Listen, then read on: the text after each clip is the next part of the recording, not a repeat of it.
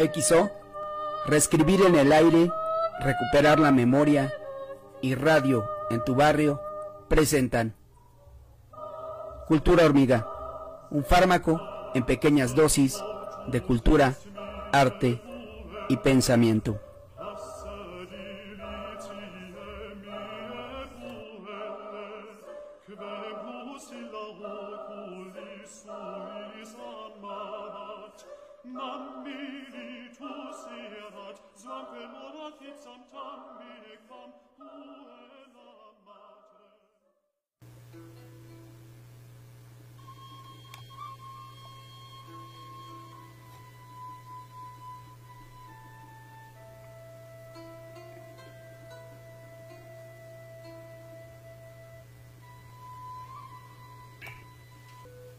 Prácticamente no hay una religión que por medio del sincretismo o mero préstamo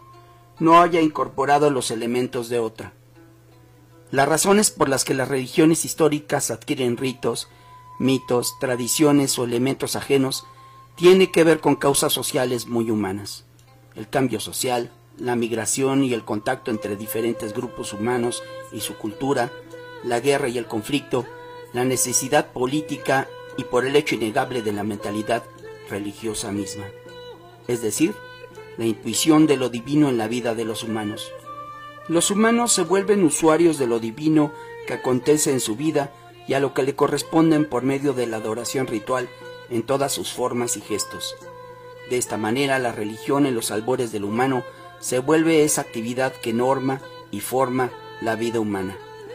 Esto quiere decir que desde el neolítico y bien entrada la época histórica,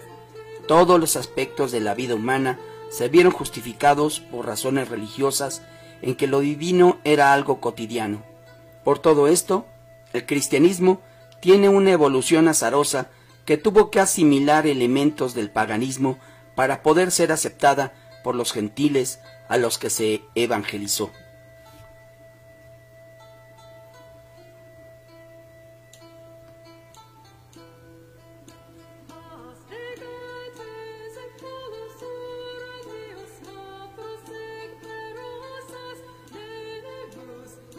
Pero también hay que decir que evangelizar es una tradición que si bien en un principio fue dirigida a los judeocristianos, con la expansión del cristianismo y la consiguiente adhesión de un mayor número de gentiles, fue adquiriendo temas y expectativas que fueron modificando la figura y la misión originales de Jesús,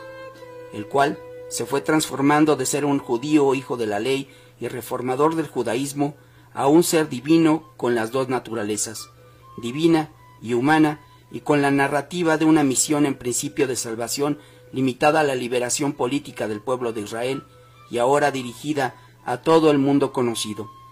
la ecumene grecolatina, y que consistía en salvar de la muerte producida por el pecado original a todo el género humano.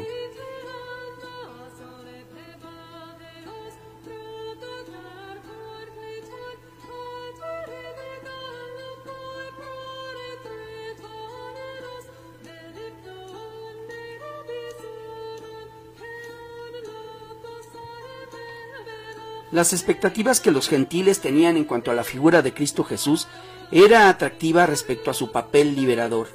la igualdad con la que sus seguidores se consideraban unos a otros, la equidad de derechos para la mujer, las comidas en las que participaba toda la comunidad.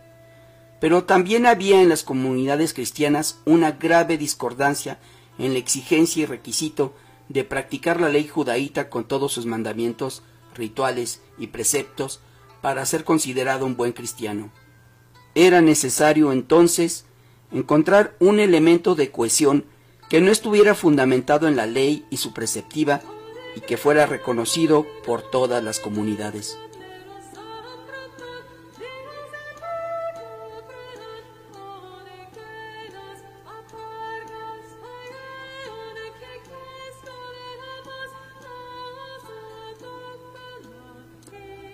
Todo esto era considerado por el grupo cristiano fundado por el discípulo amigo de Jesús, conocido como Juan. Es este grupo el que admitió de manera abierta a los judíos helenizados y paganos, y es a ellos a los que se les atribuye la creación del Evangelio de Juan. Este Evangelio está mucho más enfocado en los intereses de estos grupos que portaban unas tradiciones y creencias diferentes acerca de lo divino y de las tradiciones puramente judías. Una de ellas era la interpretación alegórica de la escritura que traían de la escuela alejandrina y Filón, de la que procede el dualismo que se extiende a la misma figura de Jesús. Otra era la experiencia mistérica y visionaria como forma de comunicación con lo divino.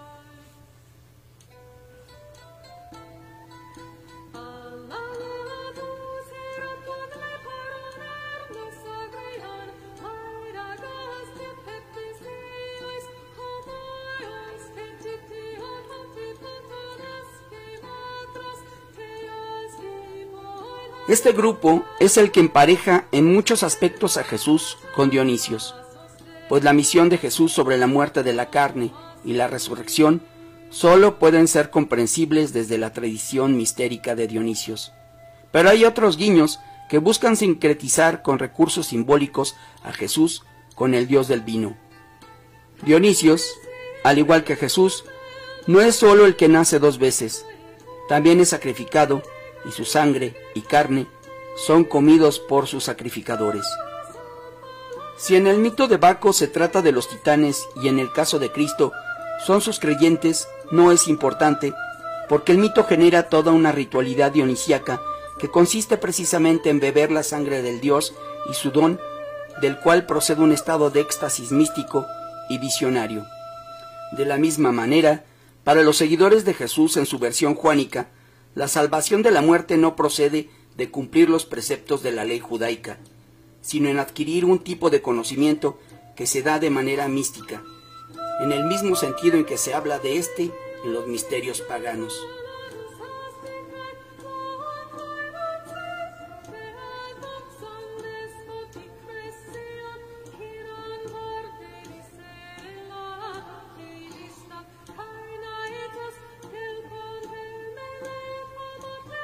Podemos encontrar otros gestos que buscan sincretizar a ambas figuras. Uno es el episodio del nacimiento de Jesús en una cueva, como lo narra el protoevangelio de Santiago, donde la Virgen da luz tal y como Dionisios y el mismo Zeus nacen en una caverna y que, en el momento del nacimiento, como pasa con todos los niños Dios, se produce una gran luz. Exactamente como dice este Evangelio que los ojos no la soportaban y que al disiparse apareció el divino niño. Otro guiño entre ambas tradiciones lo encontramos en el episodio de las bodas de Canaán, en el cual Jesús convierte el agua en vino, evento que busca conectar directamente con el don que Dionisio regala a los humanos en tanto alegría y euforia.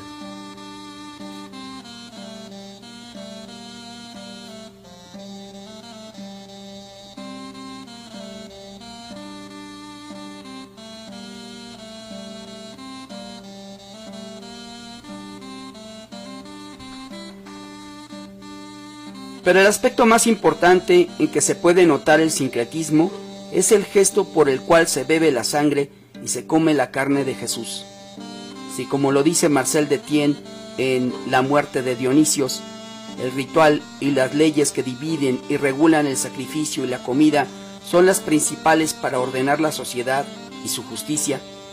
el gesto de Cristo Jesús al brindar su sangre y su carne, aun siendo meramente simbólico, es sumamente extraño en una tradición en que beber la sangre de cualquier animal, y mucho más la humana, era tabú. Por no decir ya nada de la homofagia, beber la sangre, que es el vino mismo como signo de fe, es sin duda un gesto dionisiaco en que el ritual de beber el vino introduce sin más al iniciado en el ámbito en que se produce la epifanía del Dios y en la que se conocen los misterios de su resurrección la religión de Dionisios y sus misterios producían una confianza en la otra vida, pues era una religión soterológica, o sea, de salvación de la muerte. De ella, el cristianismo juánico toma el aspecto que sustituye a la ley de Israel. El nuevo pacto no va a consistir en salvarse por las obras de la ley, sino en la fe en Jesucristo y sus misterios. Una actitud mucho más apegada a la tradición pagana que.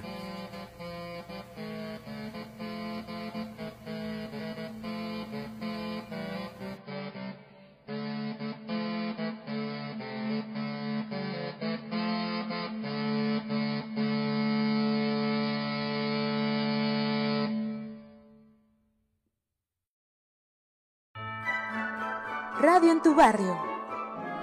La voz de tu comunidad.